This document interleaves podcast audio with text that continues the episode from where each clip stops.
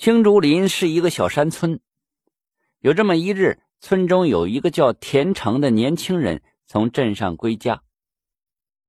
恰逢傍晚，山影暗淡，田成就见到前方有一只黑狗一瘸一拐的在这路边走。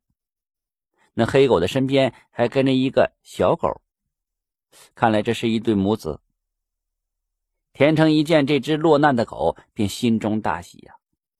他心想：好些日子没有开过这荤了，这狗肉啊是送到嘴边的。他在山脚下寻了一只粗棍子，把上面的汁液去除，拿在手中了。那黑狗也发觉这危险临头了，领着那幼崽是沿路逃命。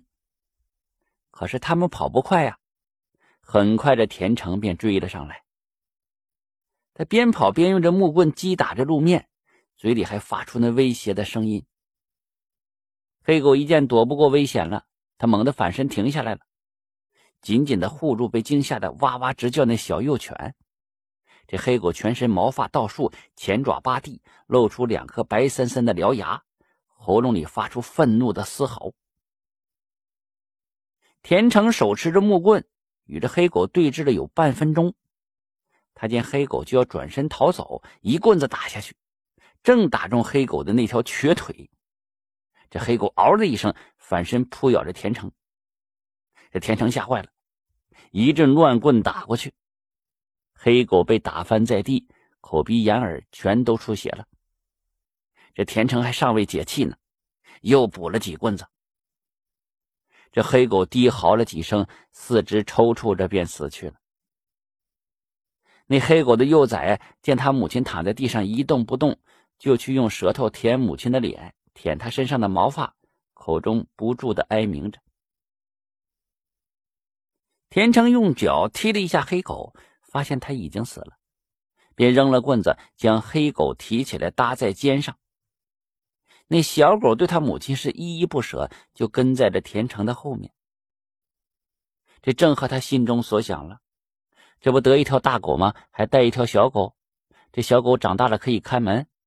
也可以变成人民币，或者是那个狗肉什么的。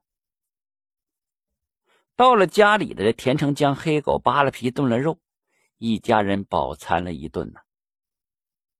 这小狗崽啊，终日在那黑狗的皮下嗷嗷直叫唤，试图唤醒他的母亲。直到这狗皮晒干了，卖了即市了。这小狗长大之后啊，和所有的家犬一样，看家护院。知道谁是自己的主人。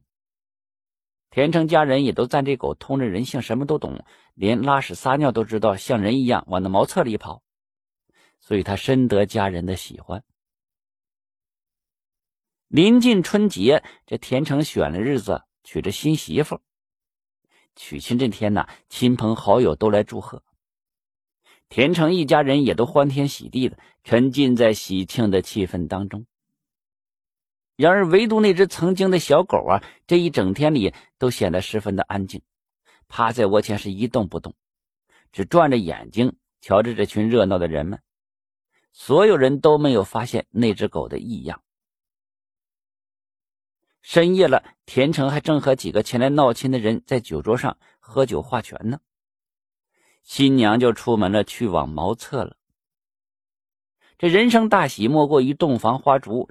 田成也想早点结束这拖延时间的酒席，但是他身边都是朋友，推脱不掉，只好陪着他们。那酒啊都喝高了。田成的娘在门口就给田成使眼色，让他结束。有一个朋友终于是看见了啊，这这误了人家好事了，酒宴这才罢了。但是热闹并未终结，他们还要闹一闹洞房才走。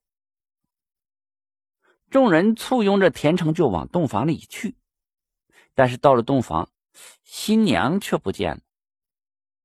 众人就打趣了，说：“田成啊，你也太不厚道了啊！新媳妇你都能藏起来。”这田成脑袋发热，心中啊有一种隐隐的疼。这时候，那茅厕去向的黑暗里呀，有脚步声响起了，然后田成的媳妇从里面走出来了。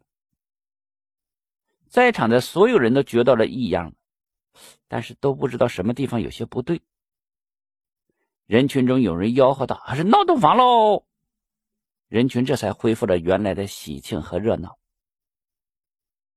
直到后半夜了，这闹洞房的人们才都散去。但是散去的人们都觉得这新娘有些怪怪的。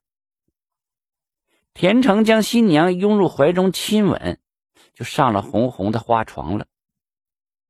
那田成的娘在外面看见新房的灯熄了，这才放下心，和自己老伴也回屋睡去。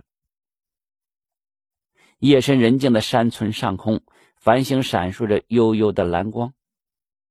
山村里响起了一声无比凄惨的叫声，紧接着又是几声悲惨的呼嚎。然后山村就恢复了以往的宁静。这宁静不久就被青竹林渐次亮起的灯光给打破了。村民们打着手电赶到田成的家，就见这院子里只有灯光。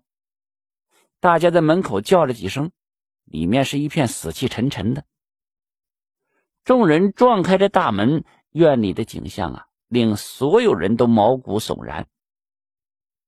那有灯光处的窗子都发着血红的光，有间房的门还半开着，桃红的灯光从里面散出来。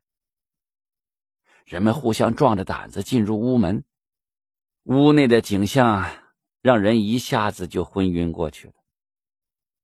就只见室内血肉模糊，人的身体都被撕扯的稀烂，五脏六腑散落的床上到处都是。这是田成父母的房间。而田成的死相更惨，他的躯体呀几乎没有一处是整块的，那脑瓜壳都被掀去了一半。原来那黑狗吃了年轻人的新婚妻子之后，就变成了他的模样，雪了杀母之恨。这一夜之间呢，田成一家人全部惨死，只有家中的那条黑狗不见了踪影。